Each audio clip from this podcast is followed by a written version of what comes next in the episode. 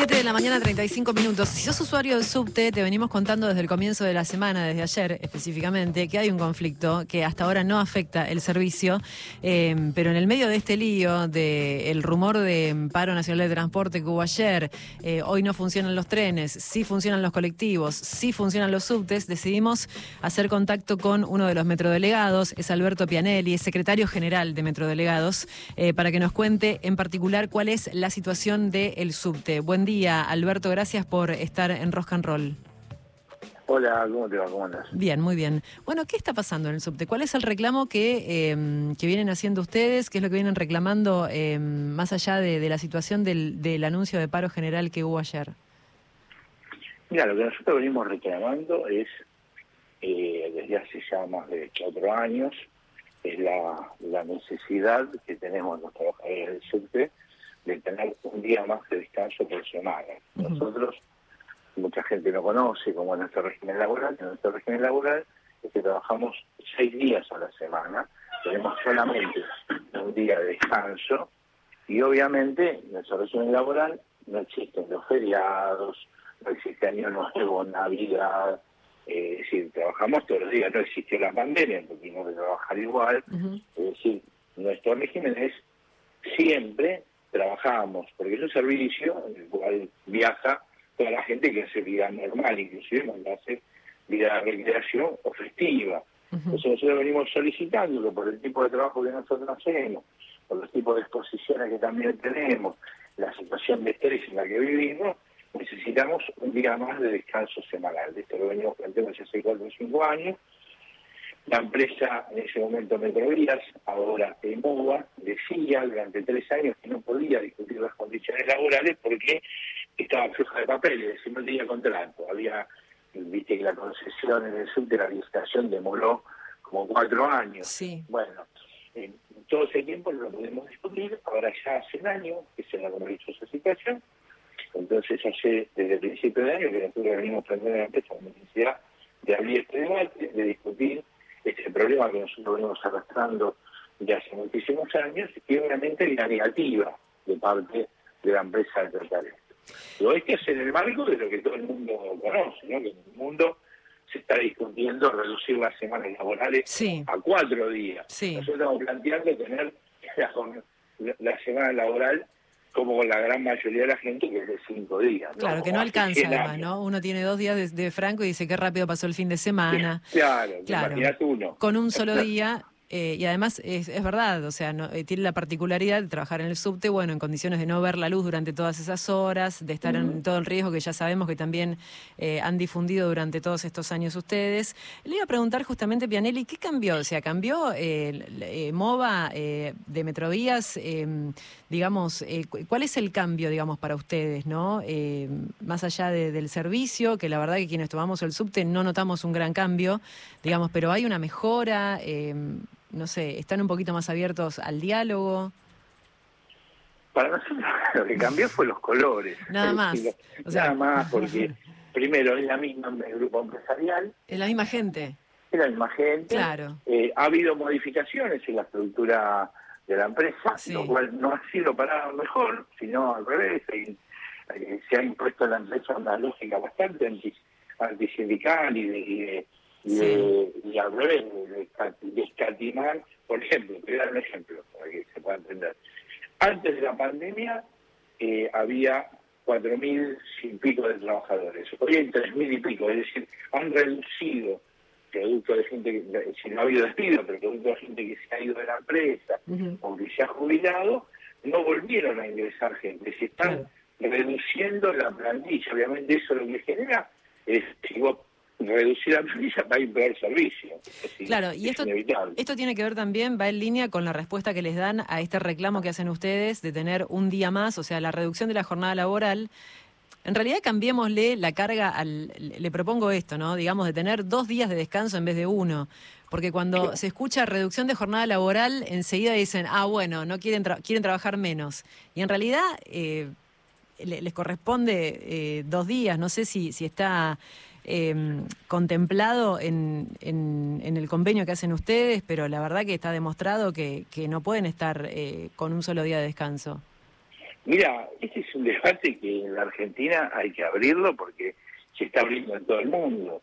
Es decir, hoy Gran Bretaña, España, Portugal, Francia, Finlandia, Islandia, eso parece que están reduciendo no la semana a dos días, a tres días. Claro. ¿Por qué?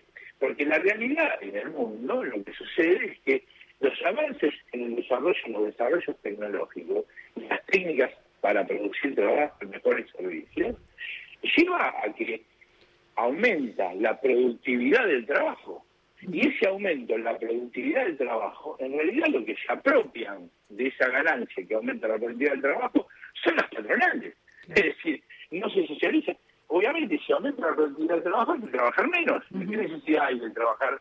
y en algunos casos trabajan más es peor todavía. Entonces, lo que, esto es lo que nos hace ver en el mundo, veces que nos horroriza, multimillonarios que nunca nos hubiéramos imaginado, sobre todo los que tenemos ya alguna edad, nunca hubiéramos imaginado gente con tanto nivel de, de, con tanto dinero acumulado, producto de que hay gente que cambian la forma de producir y los hacen trabajar aún más y, producir mucho, muchísimo más.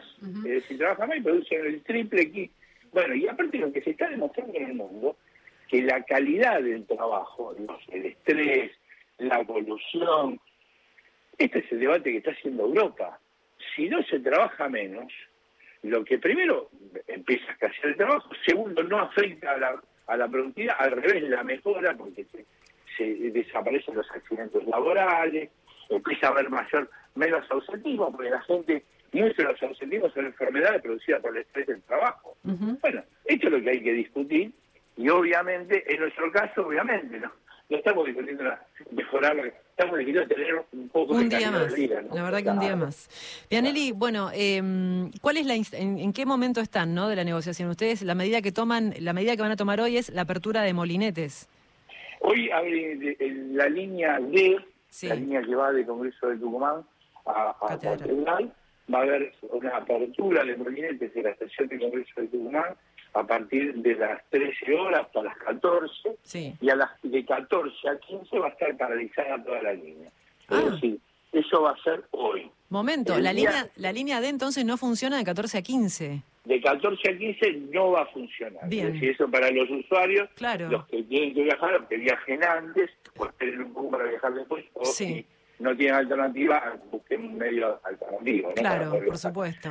Eh, eso va a ser el día de hoy, es la línea D, y el día viernes va a continuar de la línea E, con la misma modalidad.